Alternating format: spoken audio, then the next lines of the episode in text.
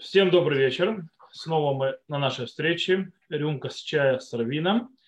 Уже 15-я встреча. И чтобы долго не задерживаться, я сразу передаю уже слово Глебу с вопросами, которые пришли. Снова повторяю, что все, кто находится здесь, тоже могут задавать вопросы по ходу действия. Да, Глеб? Ну, значит, первый вопрос. Требования скромности в наше время каковы они с точки зрения иудаизма? Во внешнем облике, одежда, прически и прочее. И также скромность поведения. То есть, по сути, вопрос про дресс-код. Вопрос по что? Про дресс-код. А, дресс... я тут больше думал, чем дресс-код, потому что там волосы пошли и так далее. И э, нужно понимать, что вопросы скромности у них есть э, базис, основной, а дальше уже очень много зависит от принятого в обществе. Что такое базис? То есть есть, в принципе, человек глобально должен вести себя скромно. Причем многие ошибаются и думают, что скромность это только удел женщин. Это ошибка. Э, законы скромности относятся также и к мужчинам. Мужчины тоже должны вести себя скромно, одеваться скромно, э, поведение должно быть скромным.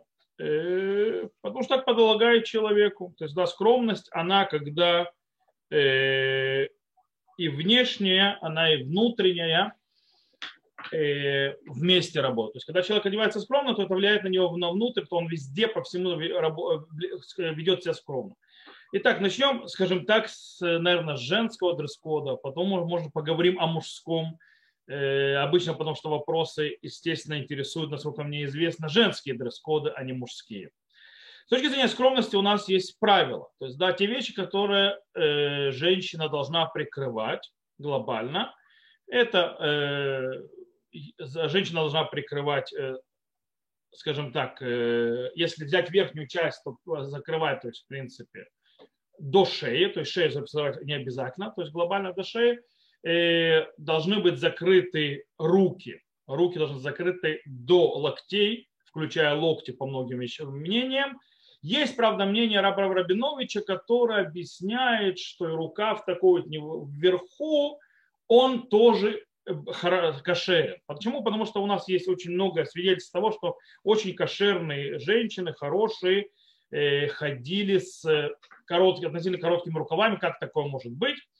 И ответ он объясняет, ведь есть, откуда мы учим вообще эти законы, мы говорим э, в трактате Ктувот, э, описывается, что женщина, то есть, которая теряет тубу, это которая себя ведет нескромно, и один из описаний нескромного поведения это показывает то, что называется свои зроотеалеры, то есть это башук, то есть показывает свои, э, в принципе, верхнюю часть руки, скажем так, посторонним глазам.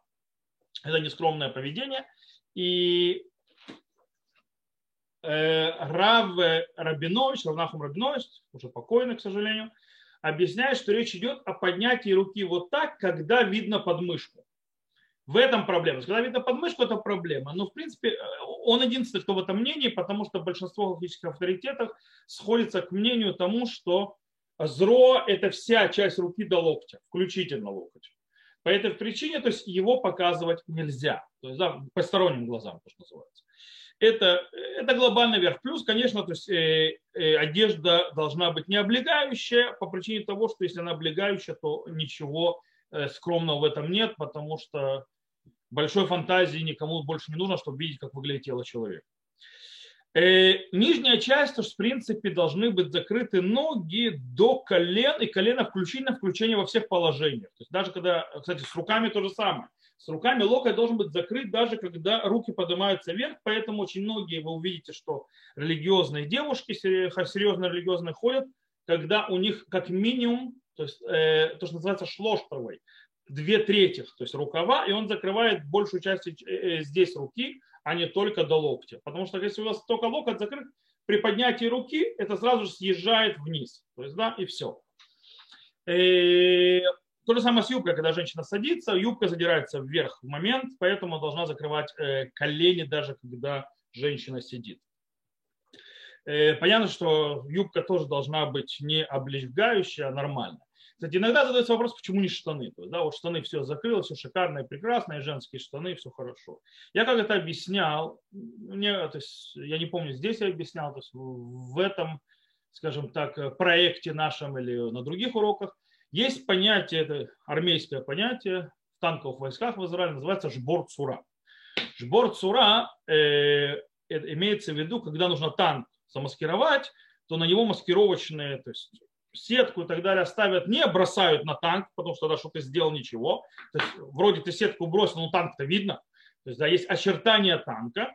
Нужно поставить всякие палки, колышки, чтобы это выглядело типа какого-то валун, э, холмик и так далее, чтобы не было видно, что танк стоит. То же самое, э, нет смысла в э, одежде, прикрепляющей ноги, когда мы видим ноги. То есть, да, она бесполезна.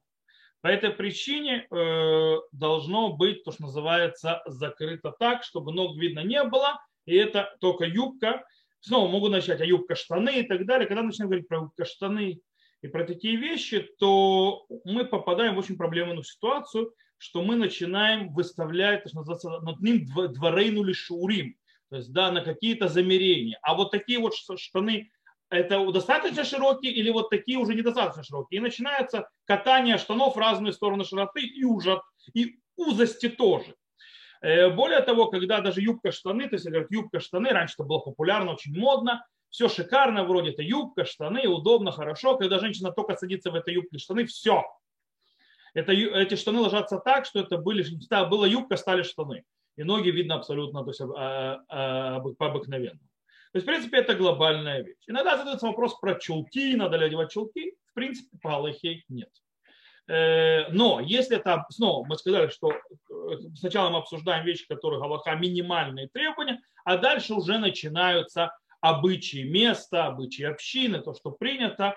И понятно, кстати, почему то, что принято. Дело в том, что э, человек должен, скромность подразумевает не, вы, не, выкид, не бросаться в глаза не бросаться в глаза, а когда ты одеваешься в месте, где принято один, а, а, один обычай, а ты одеваешься по-другому, то ты моментально становишься, э, то, что называется, белой вороной, и все на тебя смотрят. И, в принципе, уже поведение, вроде ты скромно одет, но поведение уже не скромное. Э, само по себе. Э, так вот, мы сказали, юбка, э, закрытые эти, не облегающие, в принципе, на этом все глобально, не надо, а обувь может быть не закрытая, можно вообще без обуви. Бейт Хадаш, допустим, Бах говорит, что в, в ступнях вообще нет такого, то есть в ногах, то есть в нижней части ноги, то есть там где ступня, где нога, там вообще нет такого понятия скромности. Там не, то есть это место может быть обнаженным, нет никакой проблемы. Хотя есть, кто устражает в этом, есть дресс-коды. Снова, это уже обычаи мест, где ни в коем случае не открытая обувь, никакие не сандали и так далее. Но это снова все это входит в принятое среди общины, места, где ты живешь, и нету в этом чего-то общего. Э, то же самое, допустим, с чулками. Нужно ли носить чулки? Галахически нет. Э, есть общины, в которые устражают в этом, базируясь на Хазаныше, не хочу заходить, то есть э, на чем это стоит. Там те, кто живет часть этой общины, те, кто является частью этой общины, то, в принципе, они идут по обычаю этого места. Кстати, то же самое, допустим, возьмем серьги. Серьги, пирсинг и так далее. Мужчинам понятно, что нельзя по, по другим причинам, связанным с ним подавляться женщин и так далее. И там еще есть несколько запретов. Э, у женщин, в принципе, э, кольца, серьги, пирсинг, нет в этом никакой проблемы. Э, все снова зависит от места, где ты живешь. В месте, где это не принято, это будет выглядеть вычурно, и будет бросаться в глазах, поэтому это является нескромным. Ну, допустим, если в месте принято носить э, э, пять сережек в ухе, и это выглядит нормально, то это не будет, не, это не будет называться нескромно, это нормально. Если в месте принято, что женщина э, делает сережку в, в ноздре, то это тоже скромно. Мы знаем, кому новые вставляли серьги в ноздри напомню, это никому не иное, как про матери Ривке. То есть, да, или Элиезер повесил то есть, ноздри э, сережки. Э, потому что там это было принято. Э, в некоторых местах сегодня, если кто-то так пойдет, на нее будут все смотреть на эту женщину, а в некоторых местах никого не интересует. Поэтому что, то есть снова это все зависит от места, в котором вы находитесь. То же самое с волосами. В принципе, женщина замужняя обязана носить кисурош, и это не связано со скромностью вообще это не законы скромности. Со скромностью связано, должна ли женщина молиться в этом кисуроше. Это, это да, связано со скромностью перед Богом. Э, но, э, но в принципе глобально женщина э, замужняя должна ходить в кисрош, в полном кисуроше. Люди не знают, что у кисуроша, допустим, покрытие головы женского, есть два закона. Есть то, что называется закон Торы, так мы учим в Тратате Ктубот. Это базисное покрытие головы, скажем так, оно непонятно, что, кстати, по некоторым мнениям это парик, то есть парик это минимальное покрытие головы, но недостаточно кошерное. Кстати, нет мнения, которое считает, что достаточно кошерный э, парик. То есть есть, которые говорят, что этого минимального достаточно, но никто не говорит, что это супер мегударное. То есть, да, парик это очень странно. То есть, да, парик, то есть очень, э, это большой спор был. Среди мудрецов является парик вообще кошерным э, покрытием головы. Допустим, Бершева его запрещает. То есть, Шут Бершева, один из величайших мудрецов последних поколений европейского еврейства, который сказал, что это вообще не, не кошерно. Допустим, э, Арох переводит э, кальта, то есть кальта это минимальный кисурош, в котором нельзя на, на рынок ходить. В нем можно ходить во дворе, где никого нет. То есть, да, то есть для законов Тора он хорош, но не более того. И он переводит это как э, парик. Парик это то есть место, которое на улицу выходить нельзя. То есть так выходит это слово руха. Вот. И э, снова возвращаемся, то есть, да, э, и, есть то, что называется еврейский, дат Моше. Дат Моше это скажем так, э, закон Моисея, кстати, слово дат, кто не знает, это переводится не как религия, а переводится как закон. Это используется в Пурим, поэтому дат, слово дат это закон, это не религия. Так вот, дат Муше это закон Моисея. Что закон Моисея? Это есть закон Моисея, есть дат Иудит. Закон Моисея – это законы Торы, дат Иудит – это законы еврейские, имеется в виду обычаи еврейские. Так вот, по еврейскому обычаю скромности женщина должна сверх минимального кисроша закрывать еще, еще больше чем-то, то есть, в принципе, покрывать все волосы. Я не буду заходить во все эти аспекты. Э, Рамбам вообще пишет, что у нее, что по законам скромности, это когда у женщины есть родит миюха для ношей.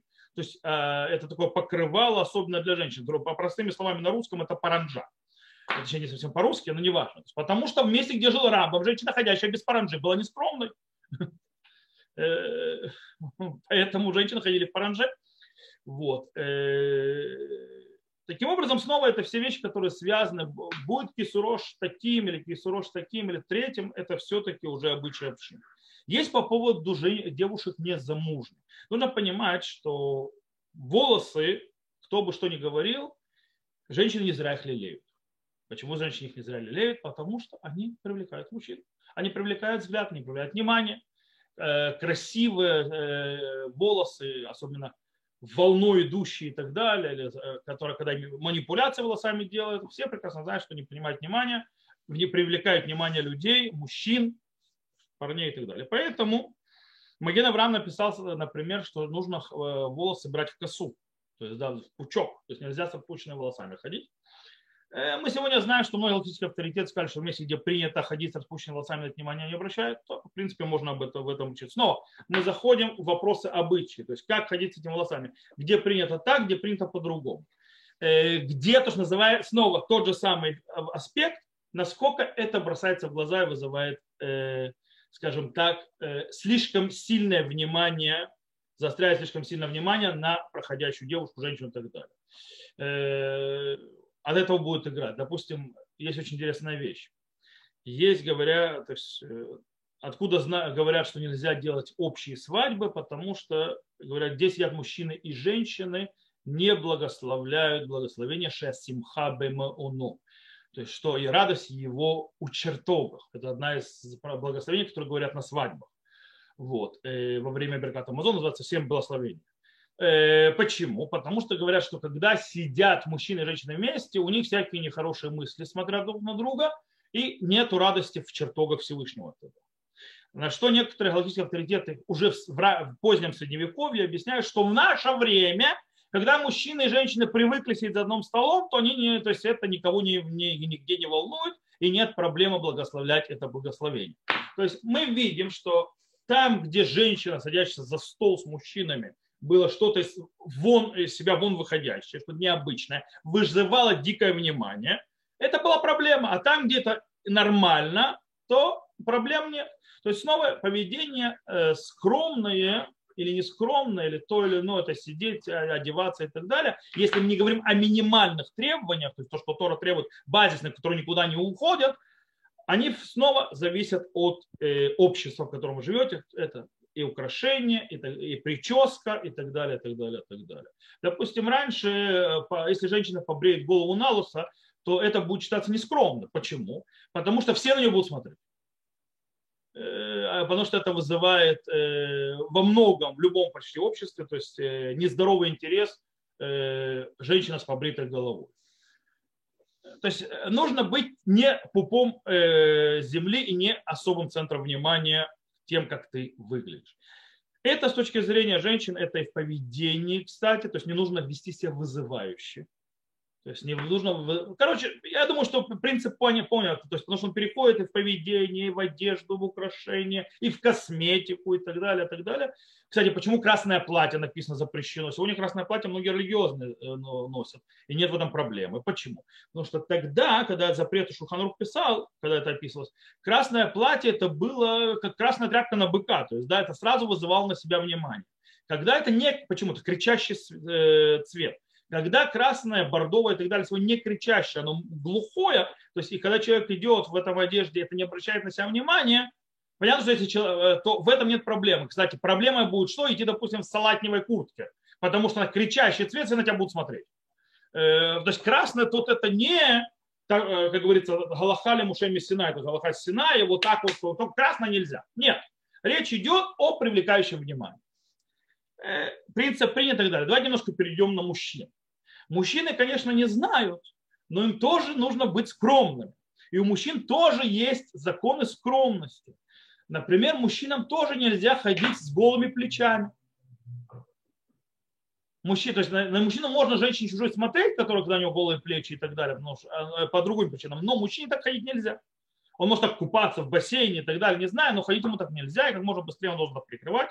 Мужчине нельзя ходить в трусах, на улице, или даже если они очень немножко длинные, то есть в шортах тоже это, э, смотря какие шорты, то есть да, если шорты длинные, то еще относительно беседа. То есть, в принципе, он тоже заботится э, и с голой грудью не ходить, и с голым животом тоже.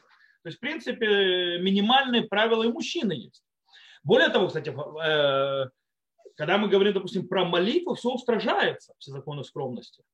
Допустим, мужчина, который приходит на молитву, есть, э, то есть у него должны быть рукава, э, шорты тоже. В кибуцах еще, снова, там уже дальше шорт вниз, это уже вопрос общины, как и принятого. Допустим, если в кибуце, там все ходят в шортах, по этой причине там даже в синагоге, в принципе, нормально, что человек молится в шортах. Э, в месте, где ходят люди в штанах, где неприлично в приличном месте ходить в шортах, то там, естественно, перед Богом ты тоже в шортах стоять не будешь как бы, потому что это не принято. Э, и рукавах, поэтому, допустим, есть местах, где всегда люди ходят в шляпах, поэтому, когда они будут молиться, они один в шляпу. И так далее, и так далее, и так далее. Снова, поведение, если в этом месте не принято так, то перед Богом может стать по-другому. Здесь интересная вещь про скромность перед Богом.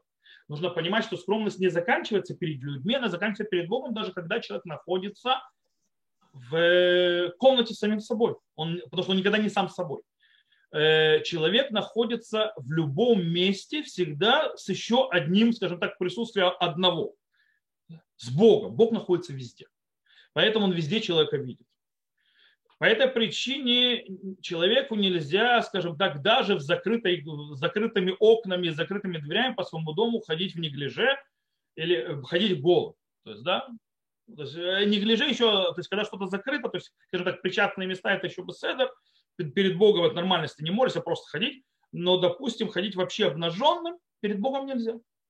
По этой причине человек, скажем так, становится обнаженным полностью только в тех вещах, когда ему нужно это сделать, и оголяет только то, что нужно оголять.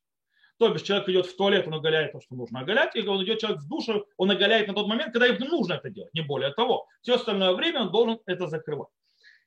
И по поводу молитвы, в принципе, когда человек молится, э, он должен прикрыть мужчинам все, то есть молитва имеется в виду все, все, все, кроме шма и кроме амиды, то есть все благословения и так далее, можно мужчине говорить, скажем так, только в нижнем белье. Главное закрыть то, что называется причастное место. У женщин то же самое. В принципе, нужно закрыть. Э, а вот шма нужно уже стоим перед царем, поэтому нужно вести себя немножко более прилично. Но не обязательно закрывать все. А вот когда мы... Шма – это принятие Царства Царства, прошу прощения. Когда мы говорим о меду, 18 благословений, это уже стоять перед царем. Стоять перед царем в неприличном одежде уже нельзя. Э, то есть нельзя оголять ничего уже.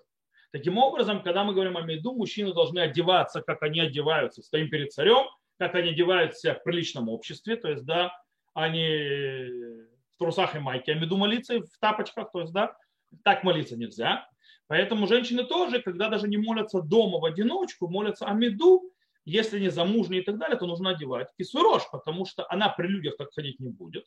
То поэтому стоит одевать кисурош. Э, шма можно переговорить без кисурош или благословения и так далее. Это очень глобально. То есть, в принципе, тема эта большая, но я думаю, что я, скажем так, сказав принцип и правила, стало более-менее понятно, как это работает. Да, можно продолжать. Так, следующий вопрос, он получается, а, каковы различия в разных видах кашрутов? Это первый вопрос. Окей, да давайте на нем сразу ответим. Это отдельный вопрос, и он большой. Э, окей.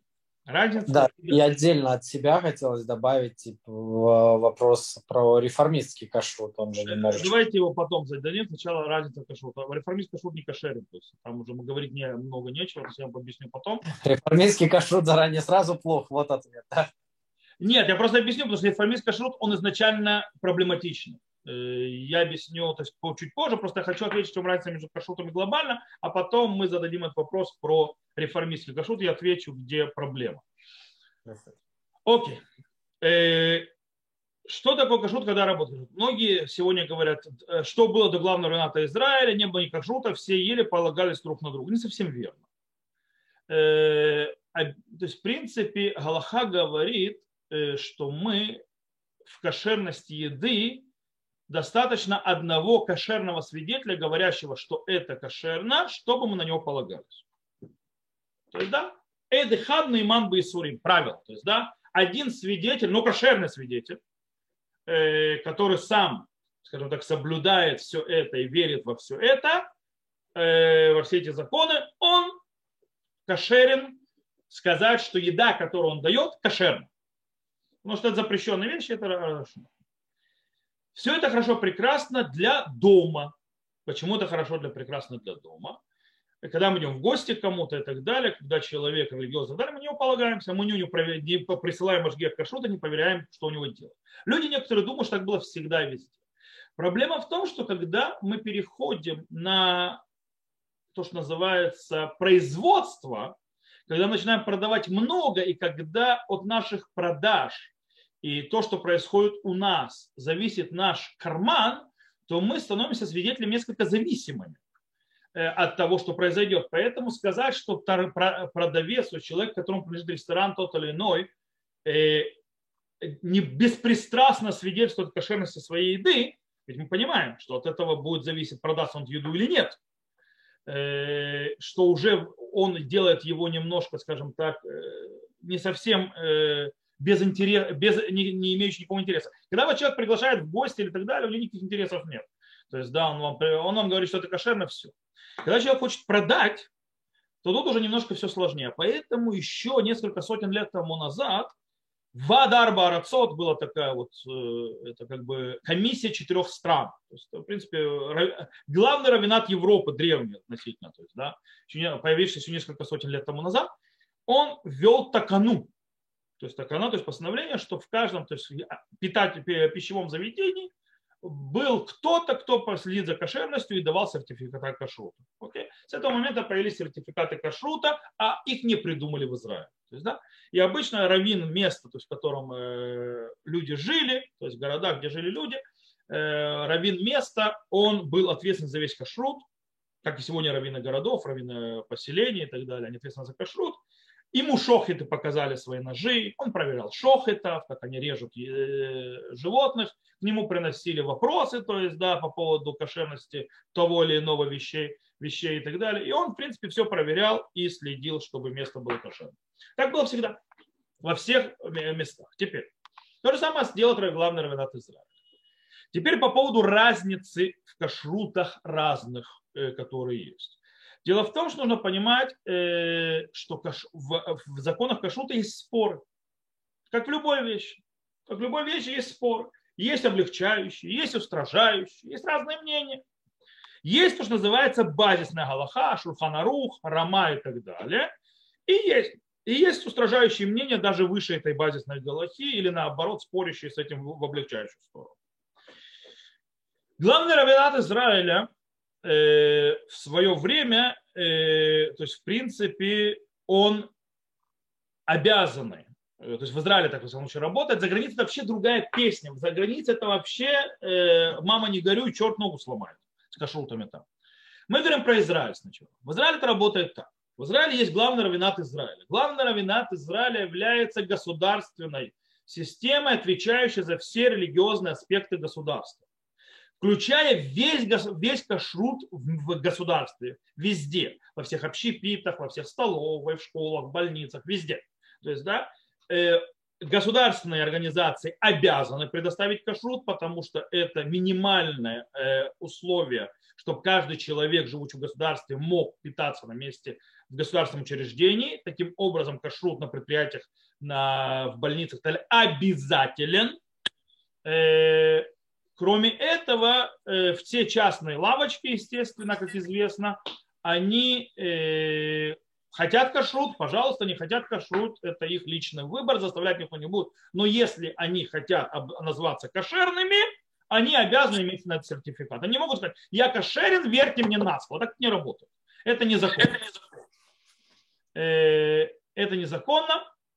По этой причине, э, да, но главный равенат дает всем. Главный равенат должен позаботиться о том, чтобы каждый получил э, кошерность. Поэтому закручивать гайки он сильно не может, потому что закручивание гайки и устражения, они э, приводят, естественно, к более дорогой, дороги, то есть э, кашрут становится более дорогое удовольствие. Поэтому главный равенат работает по системе такой. Он работает по мейнстримной галахе, то есть по то, что называется не базовой даже, а по принятой галахе, без устражений. И он идет, то есть по этой принятой галахе и смотрит, то есть, да, в зависимости от заведения такого или всякого, сколько там должен быть мажгех, что там точно нужно делать, и так далее, и так далее, и так далее. Есть те, которые хотят устражать. Есть те, которые хотят устражать. И так появились в свое время бадацы. Бадацы это Бейдин. То есть, в принципе, что сделали? То есть, какие-то общины, то есть да, Харидим, например, общины сказали, мы устражаем в этом, в этом, в этом аспекте. Мы хотим знать, какие из продуктов или продажи у, у, они кошерны и по нашему устражению. И тогда появились бадацы. Бадацы что делали? Бадацы не давали кашу. Они просто проверяли э, список продуктов и говорили, что вот эти вот продукты, то есть вот эти, вот эти, вот эти, вот эти, вот эти, они под наше устражение подходят. И эти харидимные общины их покупали. А потом увидели многие, то есть э, продавцы, что это э, очень не кислый маркетинговый шаг. То есть если стоит печать вот этих вот бадацев, то в этот момент э, вот эта вот группа еще, то есть, то есть рыночная, расширяется, и я могу им то есть, да, продавать тоже. Таким образом, они обратились в эти бадацы и сказали, дайте нам печати. То есть, дайте нам печать, вы будете платить. То есть, да, понятно, денег стоит. Потому что это нужно человека послать, чтобы человек следил и так далее. И так далее. Сначала начиналось то есть, очень минор. А с едой пришел аппетит. То есть, когда увидели, что бешеные деньги, э, и пошел, и поехал аппетит. То есть, да, в принципе, ты хочешь мою печать, да, пожалуйста, плати, я тебе дам. И начались соревнования. То есть, да, мы более крутые, мы оба крутые. Иногда человек платит в два раза больше за то же самое, что он получит на два раза дешевле. Хотя там будет стоять печать Рабанута без бадаца, а здесь будет стоять печать бадаца и Рабанута, но это просто бадац поставил, а продукт тот же самый, разницы вообще между ними никакой нет. Это делается на одной линии, это делается по одному же рецепту, по тем же э, химическому химическому, кстати, чтобы знать, что есть пищевая промышленность и химия тоже, по тому же составу пищевому, химическому, не химическому, биологическому, удона, нет никакой разницы. Просто здесь поставили печать одну, а здесь добавили еще одну. Вот и все. Не всегда. Есть случаи, когда нет. То есть, да, допустим, особенно в мясе. В мясе есть очень много тонкостей. В принципе, все кошерно. Но есть некоторые устражения, которые рабанут говорят, я это не делаю. Потому что по-настоящему это не надо. То есть, с точки зрения лохи совершенно ненужная вещь. Но есть те, кто устражает. Хотите устражать, это три раза больше работы. Платите за это. По этой причине делают вот мясо вот такого это еще покажу. Например, я вам приведу пример. Знаете, то есть вы глад, покупаете, вам пишут курица глад. То есть, да, курица глад это обман. Маркетинговый обман. Курица глад не бывает. Глад или халак по определению относится только к животному. К птице этого, этого не относится никак и быть не может быть никак. Поэтому если вы, вам пишут ов глад или ов халак, вам просто называется дурят голову. То есть, вы, то есть вы не понимаете ничего в кашруте, вы не понимаете, что слово глад халак это понятие проверок легких и проверок внутренних органов э, э, животного, коровы, там, овцы и так далее. И когда говорят на идыше глад, глад имеет в халак на иврите, то есть прошло как, то есть по, по маслу, то есть не нашли никакой проблемы. То есть, когда находят проблему какую-то, начинают решать, это кошерно, не кошерно. А когда я говорю халах, имеется в виду, что у этого животного вообще никаких проблем не было. По этой причине прошло легко. Поэтому то есть, не заморачиваться, мне там не надо было ничего разрешать. Это понятие глад халах. Теперь курицы это не относится, потому что там у нее эти проверки не делают вообще никто, потому что у птицы нет таких проверок. По закону, по Аллахе.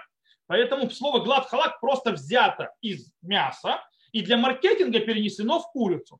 Более того, я вам скажу, курица не мегадрин. Что слово мегадрин? Кстати, нужно понимать.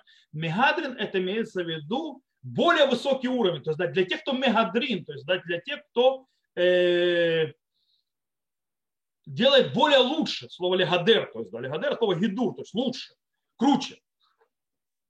Чтобы вы знали, нет ни одной курицы, ни одной машхиты в Израиле, которая не мегадрин.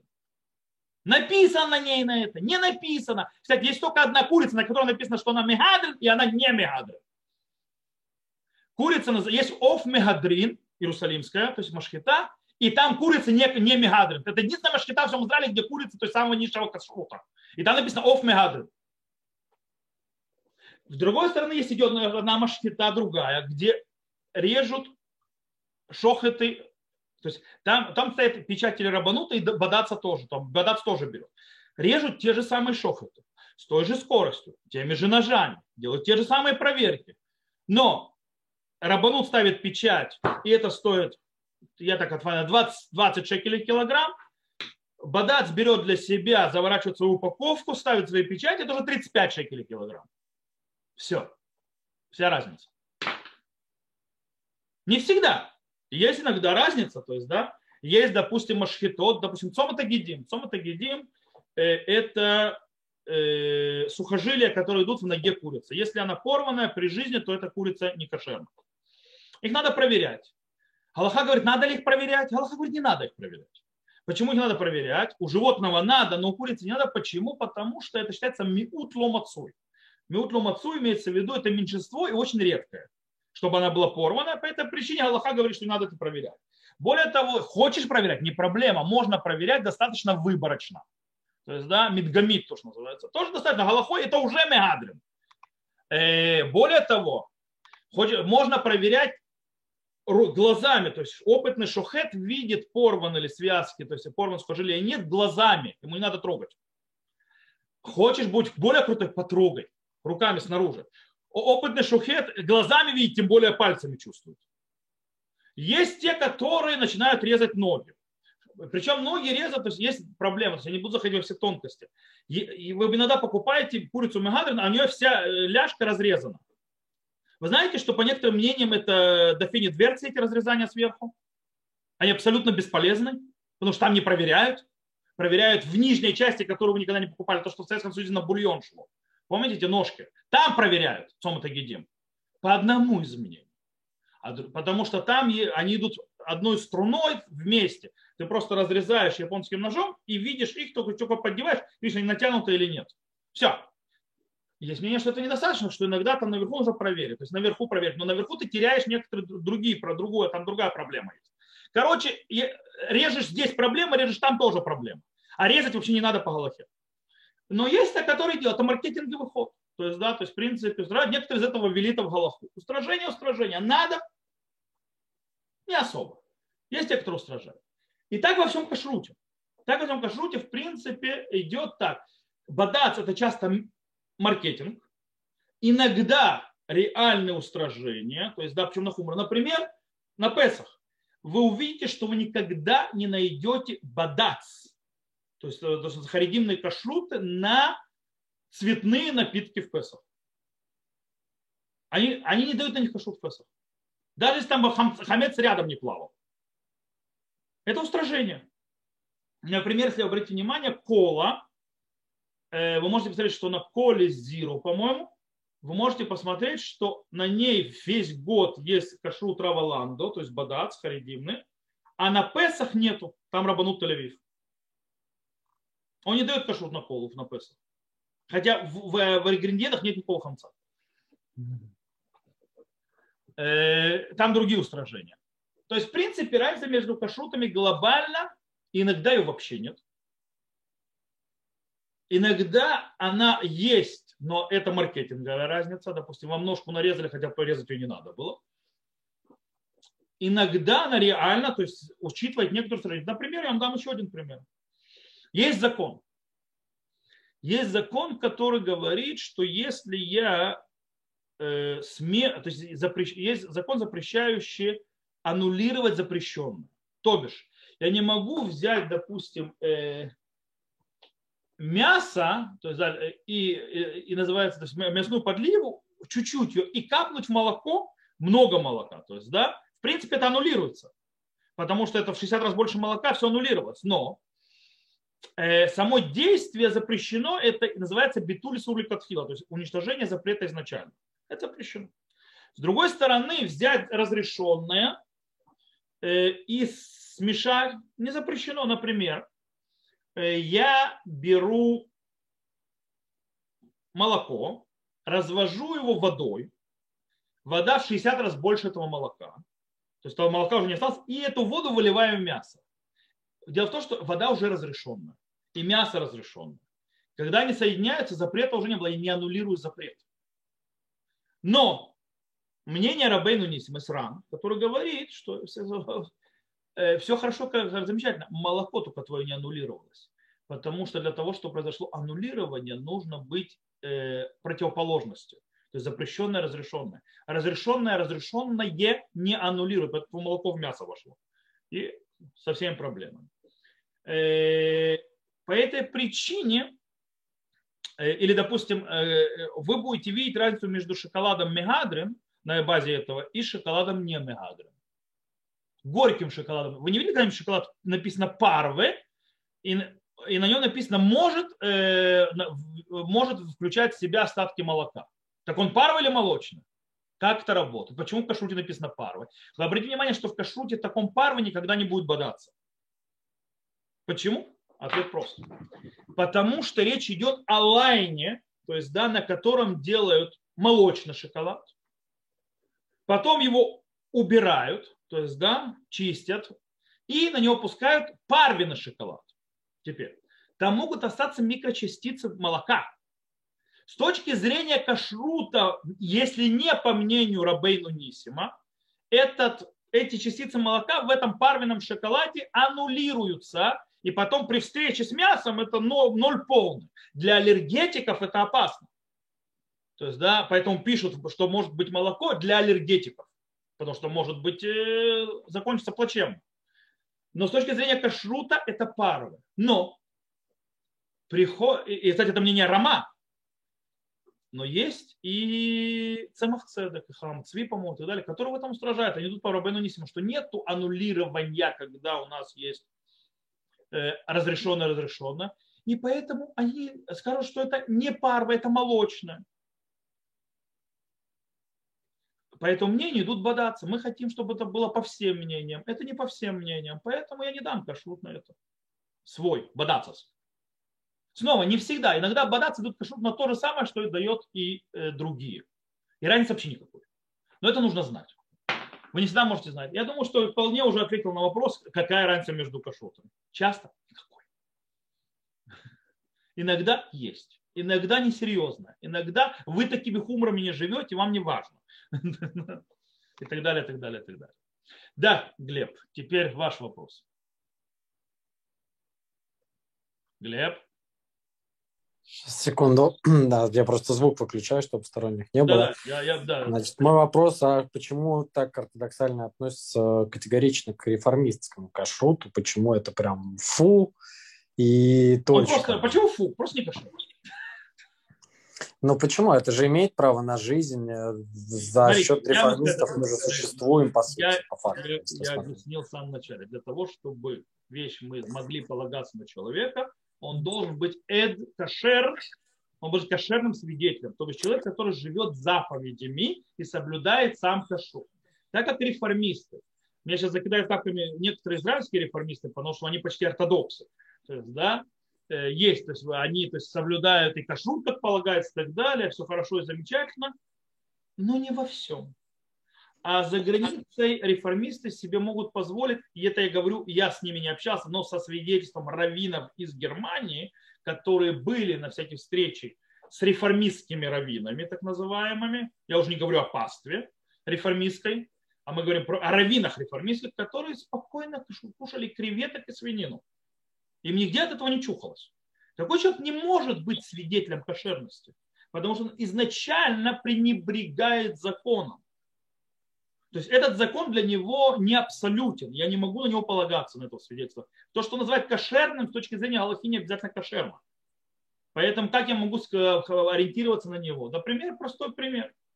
Аллаха говорит, что, э, э, что еда, приготовленная в посуде в шаббат, целенаправленно, делает некошерной посуду. И любая еда, которая будет приготовлена после шаббата в этой посуде, будет некошерна. А реформистские кашруты дают э, кашрут на э, рестораны, которые работают в шаббат. И готовят целенаправленно в шаббат. Когда по Галахе эти посуда не кошерна становится. И вся еда дальше становится не кошерной. Как можно полагаться на такой сертификат? Вот и Че, такой вопрос. Вы, наверное, смотрели фильм Unorthodox, он называется, на Netflix? Нет, не смотрел и смотреть не собираюсь. Почему? Потому что я понял, что это стереотип на стереотипе, стереотипом погоняет. Я не люблю Но... стереотипы. Вот «Штитель» я смотрел. Светский фильм, который сделан и так далее, где показаны и проблемы харидимного общества, и красивые вещи харидимного общества. Но там написана настоящая жизнь, а не стереотипы. Не ортодоксально, ну, я, я, то есть то, что я читал, это стереотип на стереотип. Настолько все стереотипное, что... Э, ну, есть полным-полно, на самом деле, действительно живых примеров, да, когда... Нет, том, э, э, слишком, э, это, это как на слишком лабораторные эти примеры, э, они настоящие. Нет, я сейчас про другое говорю, да, не про сам фильм Unorthodox, а я поговорю про людей, которые сбегали действительно из закрытых харидимных общин, да, и которые рассказывали, что действительно там происходит, когда женщин насильно выдают замуж, когда ее учат, как спать с мужчиной, извиняюсь, 18 лет и подобные вещи. Действительно ли такое происходит в современном Израиле, в давайте, нашем современном Давайте на 6 секунд попробуем. Скажите честно. Вы воспитываетесь в месте, где вас сохраняют, вы не видите порнографии, вы не видите эротики, вы не читаете книги, где описываются, как делаются половые акты. Okay? Вы не живете до свадьбы половой жизнью. Каким образом вы будете знать, как иметь половые отношения с партнером? Правильно.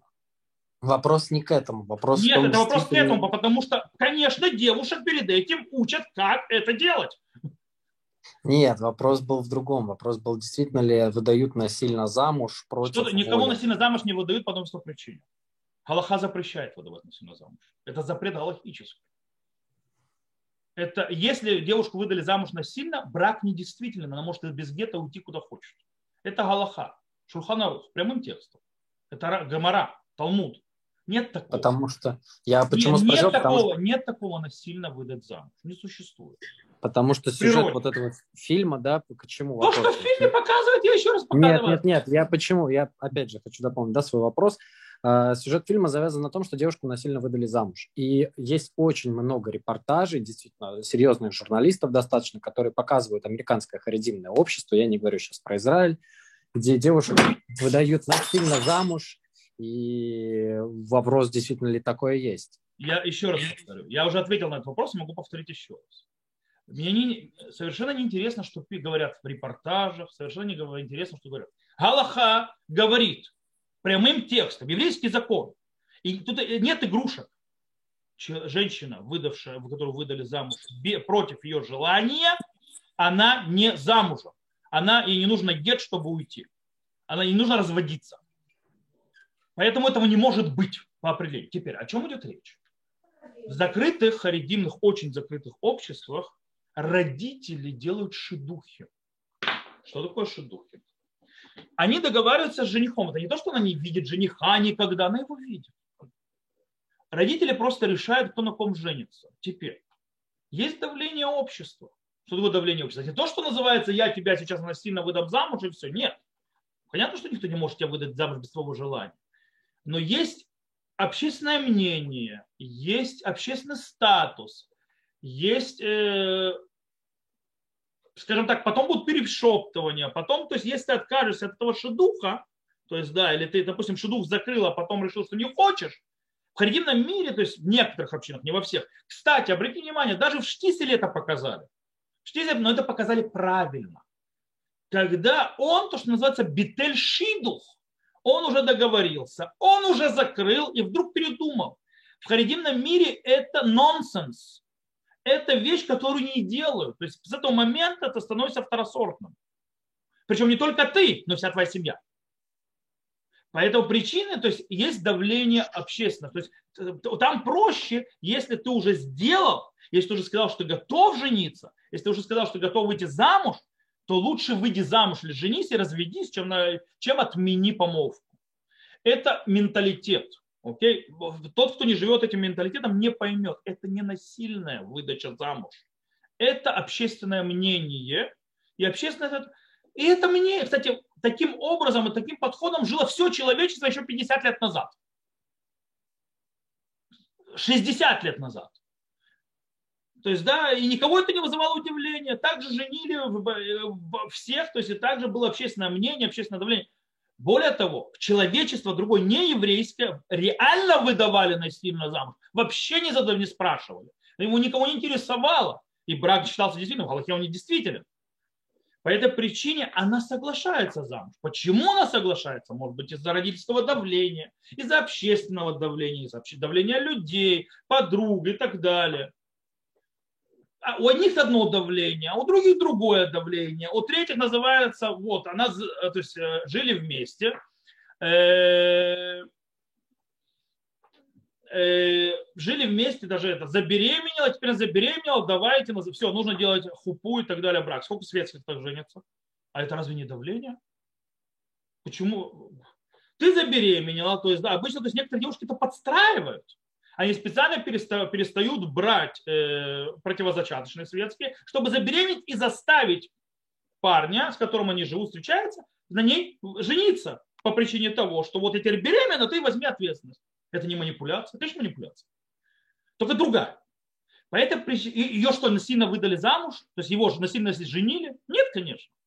Хотя он может отказаться, уйти, убежать. То есть, да, алименты платить. То есть, в принципе, его выбор э, то же самое, кстати, в харидимном обществе. Она может отказаться. Только она потом уже мужа себе не найдет. Она может сказать, нет, пожалуйста, нет, хорошо. Теперь иди, иди свищи своей жениха себе. Кто захочет такую убрать.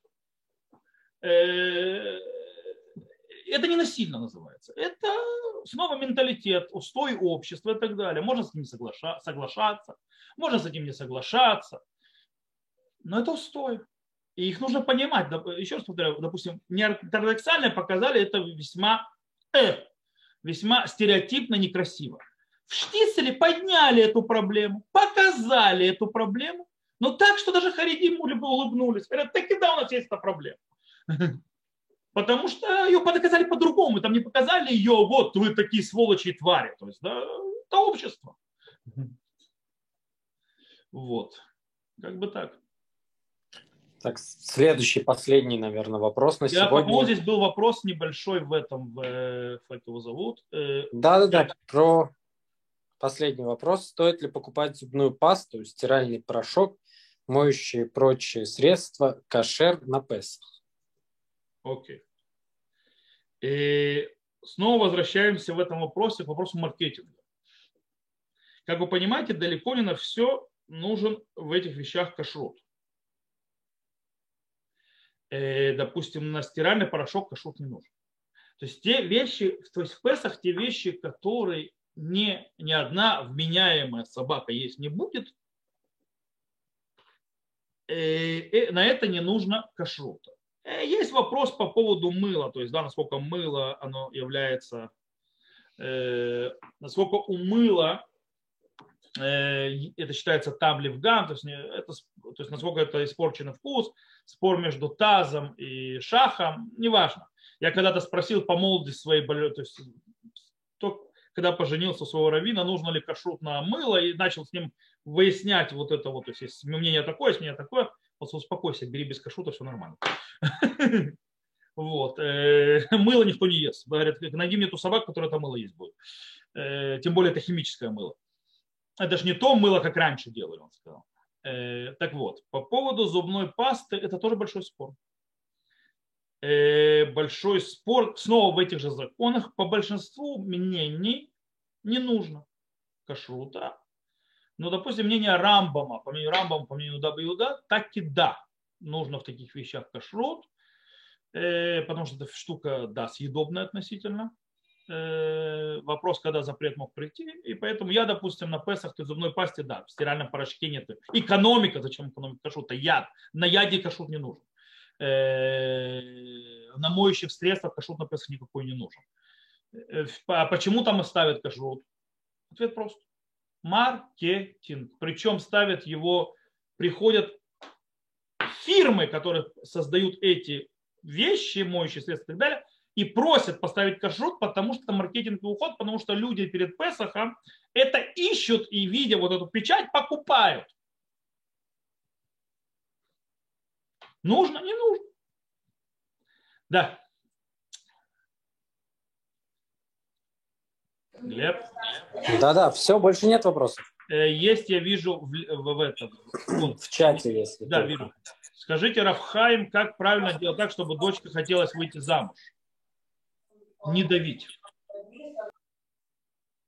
В первую очередь на дочку не давить. Никогда не давить. Чем больше будете давить, тем больше будете получать нет. Э, человек должен созреть к замуж и жениться. Э, когда начинается слишком большое давление и прессинг со стороны родителей на брак, э, это может выделиться в обратную сторону. Причем в любом возрасте, даже в 30. Поэтому в случае, то есть поддерживать разговор, когда человеку, ребенку интересно,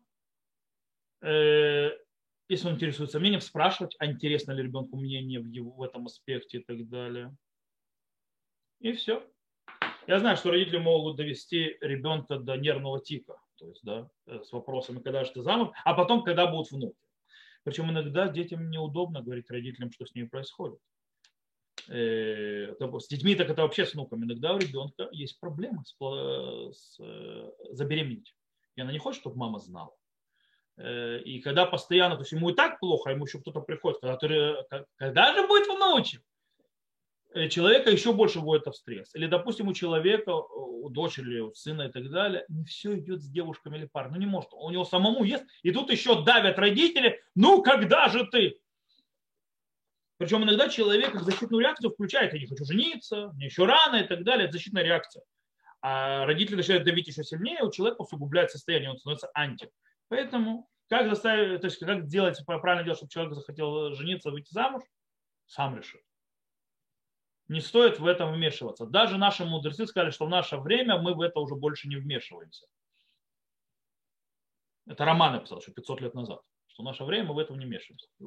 Раньше вмешивались, раньше, то есть, а сегодня уже нет. Сегодня это 500 лет назад. Вот. Кстати, а про вопроса э, Глеба, то есть, да, имеет ли право, насколько родители вмешиваются. Рома пишет, что 500 лет назад уже не вмешивались. То есть, э, что такое не вмешивались, понятно, что имеется в виду, что не говорили, ты женишься на этом, ты женишься на этом, и все, и не вмешивались, когда ты женишься. Глобально. Но понятно, что родители всегда ходили, доставали, так было всегда. То, э, есть еще какие-то вопросы, так, скажем так, вживую? Да, Рафхайм, я извиняюсь, я пришел несколько позже. Э, я писал э, вопрос по поводу кремации. Был такой вопрос? Вопрос этого не было, потому что я понял, что накрылся имейл, на который вопросы приходили. А, если, если можно, мне задали сегодня такой вопрос. Да. А, не, не еврейские родственники хотят в будущем а, кремацию, чтобы их кремировали. Вопрос, можем ли мы, ну, евреи, может ли участвовать в этой процедуре для нееврейских родственников? Нееврейских? Нееврейских, нет. У еврея есть нееврейские родственники. Они А-а-а. хотят после смерти, чтобы их кремировали. Может ли еврей в этом участвовать? Может. В принципе, желательно, то есть любого человека нужно в прах, ты родился в прах, то уйдешь, но мы к неевреям в их отношения не вмешиваемся. Ну, то есть еврей этим может заниматься, как бы, организацией нет, этих... Нет. Угу. Прийти на похорон и так далее может, заниматься нет. Понял. Вот это вот, вот это был как бы вопрос. Понял. Я понял, что в России или так далее, там вообще проблема с этим, там всех кремируют, там очень тяжело, нет, с то есть большие денег стоит, чтобы не кремация была. Угу. Здесь наоборот большие денег, чтобы кремацию сделать. Если можно еще вопрос, э, как в этом году э, пост первенцев э, делают? Когда? Четверг. Четверг. Пост. Как будто кто-то постится в этот пост. В этот пост многие идут на силу Масех, и на этом все заканчивается. Хотя Равкук написал, что стоит этот пост сделать. У вас проще. У меня тогда вопрос, если можно, я не знаю, насколько он личный. Вы сами рабанут, например, курицу кушаете? Да. Понял. Спасибо. Я, я не каждого рабанута. Потому что я довольно не каждого бодаться буду есть курицу есть. Допустим, я вам расскажу секрет, я вам скажу, что есть одно место. Там на пятачке заводском находятся две машхеты, то есть две, две бойни, где курицу режут. Одна бадацовская, одна рабанутовская. Так вот, качество резки и кошерности ножей в Рабанутовском выше, чем в Бадатовском. Просто для примера.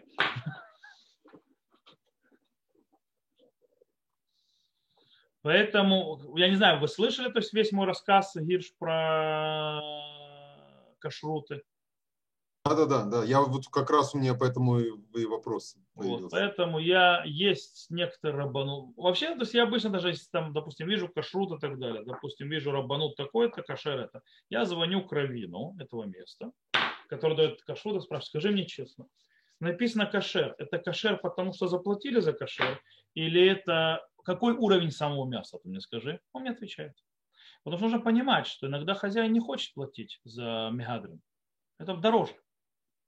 Э, у него уровень, допустим, мегадрин э, и хороший уровень, но он платит более низкую цену за печать только кошер. И все. Понял, а, у него, а у него уровень намного выше, просто он, он так делает. То есть на более высоком уровне изначально. Просто не хочет платить больше. И это люди не знают. А есть, допустим, большой-большой бадац, Хороший, крутой бодат, все покупают, все его любят. Который две недели подряд ради того, чтобы не испортить свое имя, продавал настоящий трефот. Заткнув рты всем, включая Машгехов, Мифакехов и так далее, своего производства, что они напортачили и нарезали кучу некошерной курицы, выпустили ее на продажу в, кошерные, в харидимные суперы, и оно продавалось. Когда об этом заговор... хотел заговорить он потом в конце концов заговорил. Главный мажгех этого бадаца, ему угрожали, э, что выгонят всех его детей с учебных заведений, что его бойкотируют и так далее, чтобы он рот закрыл свой. Он, в конце концов, сказал, что меня больше Бог интересует. Его, кстати, детей выгнали из всех учебных заведений и так далее. Но он рассказал, было это несколько хороших лет назад, вот вам бадац. Э, у бадацев есть одна небольшая проблема, ее нужно знать. Там нет папы и мамы. Что такое нет папы и мамы? В рабанутовском кашруте у вас всегда есть телефон и можгех, имя его. Звоните. Вы звоните, то есть в любом ресторане. Вы звоните, можете не поговорить, что здесь находится. То есть можете его спросить, он скажет, смотри, вот это лучше не трогай. Вот это, если ты соблюдаешь это, вот лучше не ешь. Или вот это нормально можешь есть. Э, это то-то и то-то. Он все ответит. У, раб, у бадаца у вас нет телефонов Можгеха. У вас есть бадац. Звони в главный офис. Причем иногда звонишь в главный офис, то есть раввин, который дает бадац, вообще не знает, где ресторан находится. Потому что, понятно, он на него кашрут не дает, он это дает ему тууду мажге, который работает от него. Но ты попробуй найти этого мажге. И как мне выяснять, а кому жаловаться? Более того, Рабанут не боится ошибок. Рабанут, если наделал фашл, большими буквами напишет, мы тут напороли чуши. Зарплата, поймите, имя Рабанут не, не соберет, то есть ему нет проблем, он не держит, то есть ему нету то, что называется, он не бренд Рабанут, то есть да, ему нужно держать бренд, брендовское имя. Поэтому, если есть ошибка, мы, мы государственное учреждение, дающее э, обслуживание. Мы не бренд. По этой причине, если есть проблемы, мы сообщаем. Бренд хочет сохранить лицо. Если у него произошла проблема, а, такие у вас проблемы есть. Так чем вы лучше тех? Э, а дело в том, что я вам расскажу по секрету всему свету, кашрут без проблем не существует. Просто не бывает. Вы можете по своей кухне это даже увидеть. То есть на кухне бывает авария, а на производстве тем более. И это нормально. Это по-человечески, потому что ну, ошибаются люди. Это, а когда на предприятии, это может целый лайн уйти. То есть, да, то есть ты просто вовремя не остановил, и оно пошло некошерное. Проморгал. Да это у вас на кухне ты ножичком называется, туда засунул, то есть один ножичек пошел. А там ты час проморгал, называется, и у тебя уже куча ящиков некошерного. Э, и это случается, просто что делать, останавливается это и говорится, то есть, то есть с такого-то по такой-то даты, с такие-то и так далее, посмотрите, это там была проблема. Все, не покупайте, не берите, возвращайте, то есть это было не кошерно. Бадат, чтобы такое написано, потому что они легче застрелятся. По этой причине у них будут прятать проблему. Они будут, конечно, пытаться ликвидировать, чтобы она не дошла. Но если она уже дошла до магазинов, то если в шушу не получится увести проблематичное, они будут просто в конце воды. И это будет убадаться.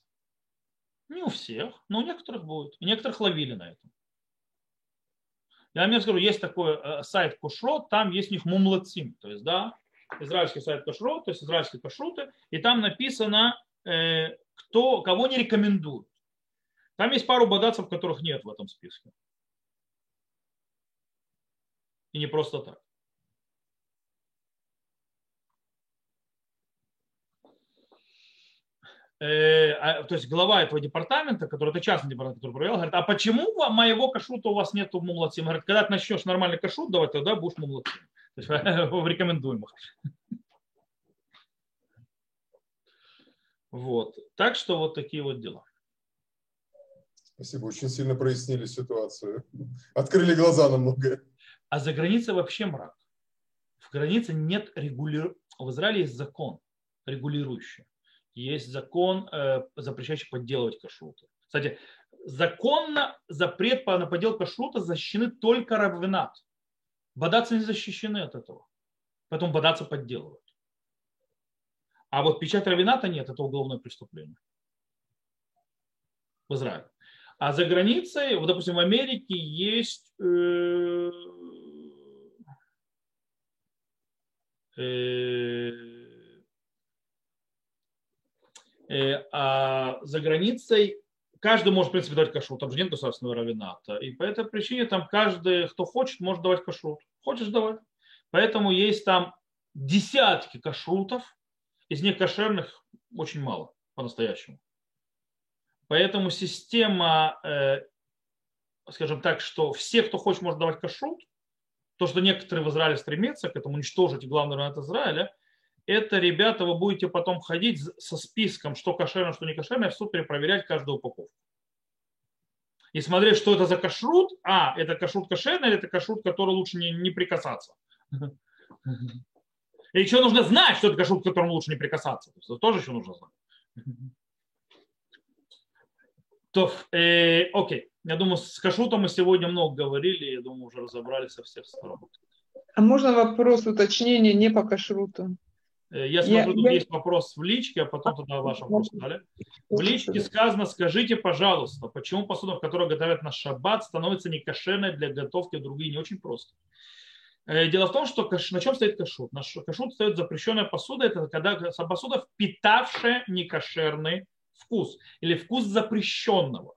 Дело в том, что еда, приготовленная в шаббат специально, то есть да, целенамеренно, то есть да, не по ошибке, она становится запрещенная любому человеку, то есть возьмем приготовящую его или для кого она была приготовлена, она становится запрещенной на веки вечные, сама еда. Таким образом, впитался вкус запрещенной еды на веки вечные этому человеку в посуду. Таким образом, она становится некошерной, как будто там свинину сделали. Вот и все. Да. Очень просто. Извиняюсь, можно дополнить вопрос про вот кашрут и субботу? Да. А, ведь я, насколько я слышал, что если там э, кто-то заболел или ребенок, то есть какие-то исключения касательно готовки в субботу. Если нужно, нету еды и нужно ребенку или больному человеку, серьезно больному, не насморк, а больному больному, не обязательно смертельно, но серьезно больному, нужна срочно горячая еда и так далее, можно сказать, не еврею приготовить еду. А если под рукой, как не еврея нет, нет, тогда, не, почему, да. тогда, тогда нельзя.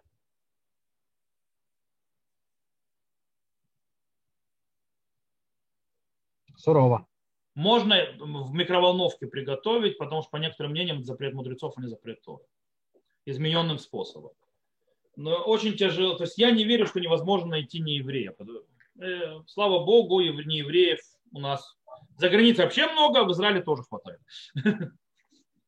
Ну как это сама просьба по себе странная, подойти ну, к, скажем, к соседу еврею, да, и сказать, приготовь мне еду. Ну ты не говоришь приготовь, ты объясняешь ситуацию. И мы это делали спокойно за границей, не евреи, кстати, в Израиле так вообще, так, а не евреи вполне, скажем так, украинцы, чистокровные, нормально реагировали на это.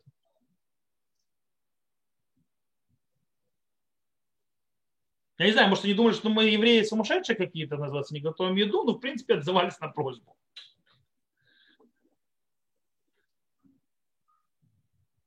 Вот, да. То есть нету тоже такого, да, как спасение жизни. Мы говорим не о безопасности жизни. Мы говорим, я еще раз повторяю, нет опасности для жизни. Когда есть опасность жизни, это вообще другая, это другая история. Когда есть опасность для жизни, реально, тогда, естественно, мы делаем. Мы говорим, когда нет опасности для жизни. Но человек серьезно болен. Okay. При опасности для жизни понятно, что еврей нарушает шаббат. Это, это алиф бет, то есть это базис, это азы.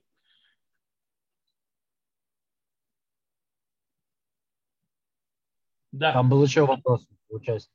Да. Где вопрос еще был? Тали? Тали, по У меня просто, э, я не очень поняла, про, по первой теме, про скромность. Юбка какой длины по Аллахе? Нет длины, я же сказал. А. По Аллахе юбка должна закрывать колени в любой ситуации. Все. Нет длины, нет. сантиметром никто не ходить не будет. Потому что я слышала, что нужно там до пяток и так далее. Это... Нет. Это наука где-то там, да, просто в, какой-то, в каком-то обществе. Кстати, харидим не так не ходит. Харидим не носит до пяток, он считается нескромным. Почему да? харидим, кстати, юбка в пол считается нескромным? Да. Потому что так ходят религиозные сионисты. Это единственное объяснение.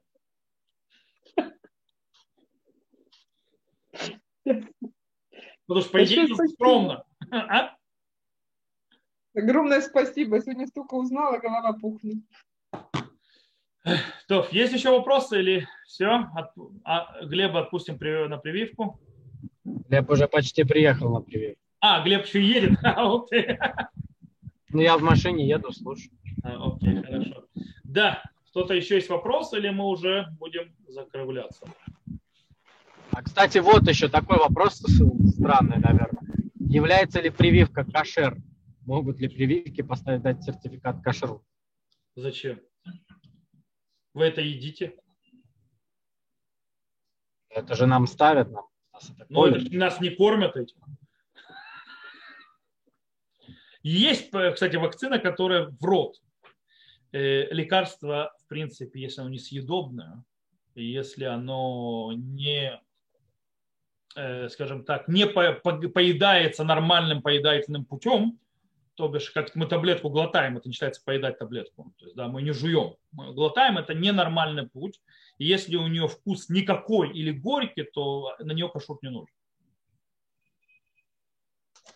Рафхайм, извините, это распространяется вот на, например, такие лекарства, как э, мизим называется, там вытяжка из... Я не знаю названий советских лекарств. У нас для, разные названия. Для, пищево... для пищеварения она для пищеварения написано, что вытяжка из какой-то там поджелудочной свиньи. Okay. Э, это как пьется? Таблетка глотается. Ефе. Какой у нее вкус? Наверное, никакой. Ну, то есть никакой вкус. Или противно, да? Ну, да, наверное. Тогда можно. Спасибо. Более того, это химический обработка. А это наша вакцина, кстати, она не только в плечо, то есть вообще кашрут никакой не нужен, даже если там свинью загоняли. Э, это химия. Это лабораторная работа. То есть как бы там даже сам вот этот вот спайк, то есть который вводит, это RNA, он же, это же не настоящий. Это же искусственно.